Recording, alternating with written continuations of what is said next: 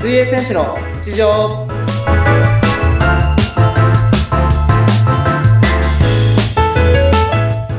皆さんお疲れ様です水泳選手の内藤亮太です本日もよろしくお願いしますはい、そしてインタビュアーの村山彩乃です。本日もよろしくお願いいたします。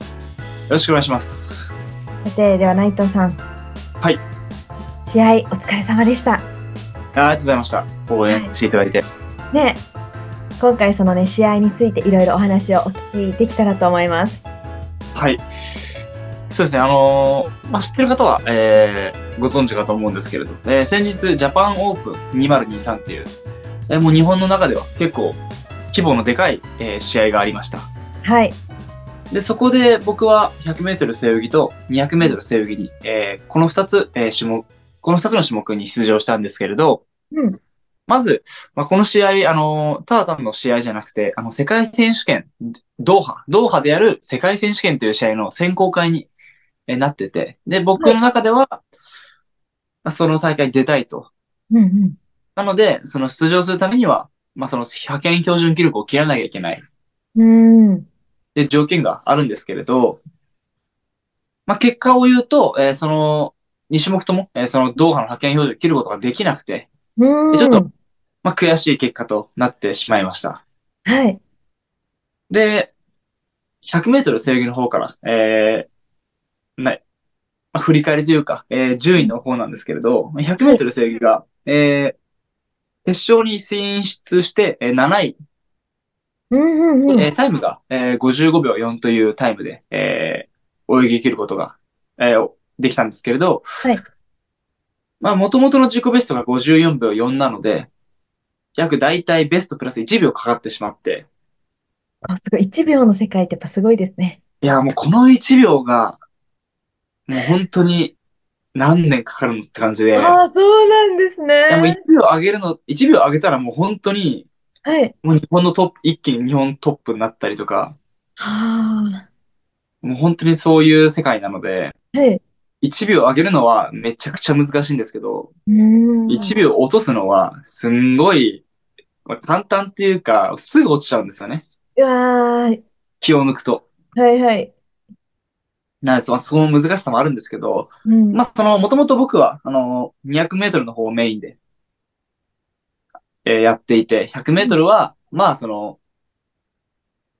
二の次というか、うんうんまあサブ的な、えうー距離、えー種目っていうふうに僕は捉えてました。うーん。なので、えーまあ、100メートル過ぎは7位で、えーフィニッシュをしたという感じになります。はい。で、次に、えー200メートル背泳ぎなんですけれど、えーこれがちょっと、僕の中ではあんまり言いたくないというか、目をつぶりたくないような結果で、はい。えー、もともと僕の自己ベストが1分57秒9っていうタイムを持ってるんですね。うーん。で、いざ予選を泳いだら、うん。あの2分1秒かかっちゃって、ああ。絶対もう本当にベスプラ4秒とか、もう下手したら 5, 5秒はいってないと思うんですけど、まあそのぐらいかかっちゃって、で、結局それで18位で予選落ちをしてしまって、あ、そうなんですね。もともとはその、決勝に進出して、派遣標、ドーハの派遣標準記録を切るっていう計画だったのが、もう決勝にすら残れないっていう形になってしまって、でちょっともう本当に、久しぶりにこんなに悪いタイムを出してしまって、もう、ちょっと笑えなかったですね、正直。うん、レース終わった後と。来ますいね。や、あ本当に、あの、事前の練習とかはすごい調子良くて、あー、はい。タイム的にももう僕なりに満足できる、えー自信持って挑める、挑めるっていう、えー内容で詰めてたので、練習は。で、結果、その試合してみたら、レースしてみたら、こういった結果になってしまって、うん。 2分1秒の、えー18位といった結果になってしまったんですね。うん、うん。で、正直その何が悪かったとか、なんかもう、レース終わった時に、もうショックすぎて、あんまりなんかもう本当に振り返れないみたいな感じになっちゃってそうですよね。うん、うん。なんかもう本当に何も考えられないじゃないですけど、結構もう本当にショックで。で、まあ、いざその、一番そこで嬉しかったのは、その応援してくれてる方々たちが、もう本当に励ましてくれて、うんうんその、まあ、例えば、逆にこの試合で良かったよねって言ってくれたりとか、ああ、嬉しいです選ね。考会じゃなくて、まあ、僕、たまにちょっとこういった、なんか、変に、ドーンって落ちちゃう大会が、まあ、あるっちゃあるんですよね、まあ、昔も。あ、波みたいにあるんですね。なんか。 1年に1回だったりとか、ちょっとたまにこういった結果が出ちゃう時あるんですけど、まあ、本当に、いい意味で捉えると、今回でよかったよねって言ってくれてる人もいましたし、言ってくれた人もいますし、はい。なんか本当に真剣に僕に向き合ってくれたりとか、なんかどこが悪かったのみたいなうーん。うん風に話してくれたりとか、まあ、その気分転換しようよみたいな感じで、うん。言ってくれたりとか、えーしてくれもらえたので、そういう、なんか実際やっぱ自分だけでどうにかしようと思ったら、ああいう結果ってなかなか、まあ、受け入れたくないんで、はい。ショックだったので。でも実際、そういったあの友達だったりとか、応援してくれてる人たちに、そう言ってもらえると、あ、やっぱ次も頑張んなきゃなっていうふうに思いましたし、うんうん。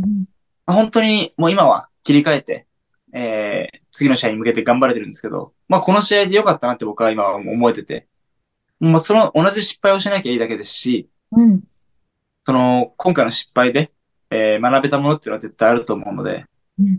だそれをやっぱり糧にして3月爆発するといった今意気込みで練習をしてます。はい。はい。なのでもう本当に、えー僕のことを応援してくれてる人たちには感謝しかないので、うんうん。まあ、今回はこういった形で、えー結果報告だったりとか、まあ、ちょっとその当時の気持ちだったりとか、うん。まあ、今はその、どういう僕がメンタルなのか、どういう気 持ちで練習してるのかっていうのを知ってもらいたかったので、えーこういった、えー配信の形を取りました。はい。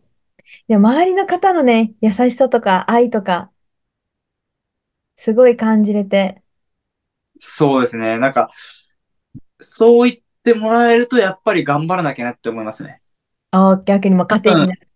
多分やっぱりこれ僕一人だけだったら多分ずっと引きずっちゃってると思うんですよ。なんか、うんあなんでダメだったんだろうみたいな。うわ、これだけやっ、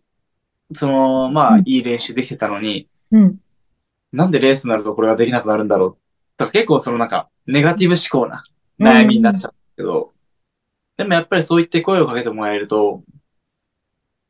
あ、次も、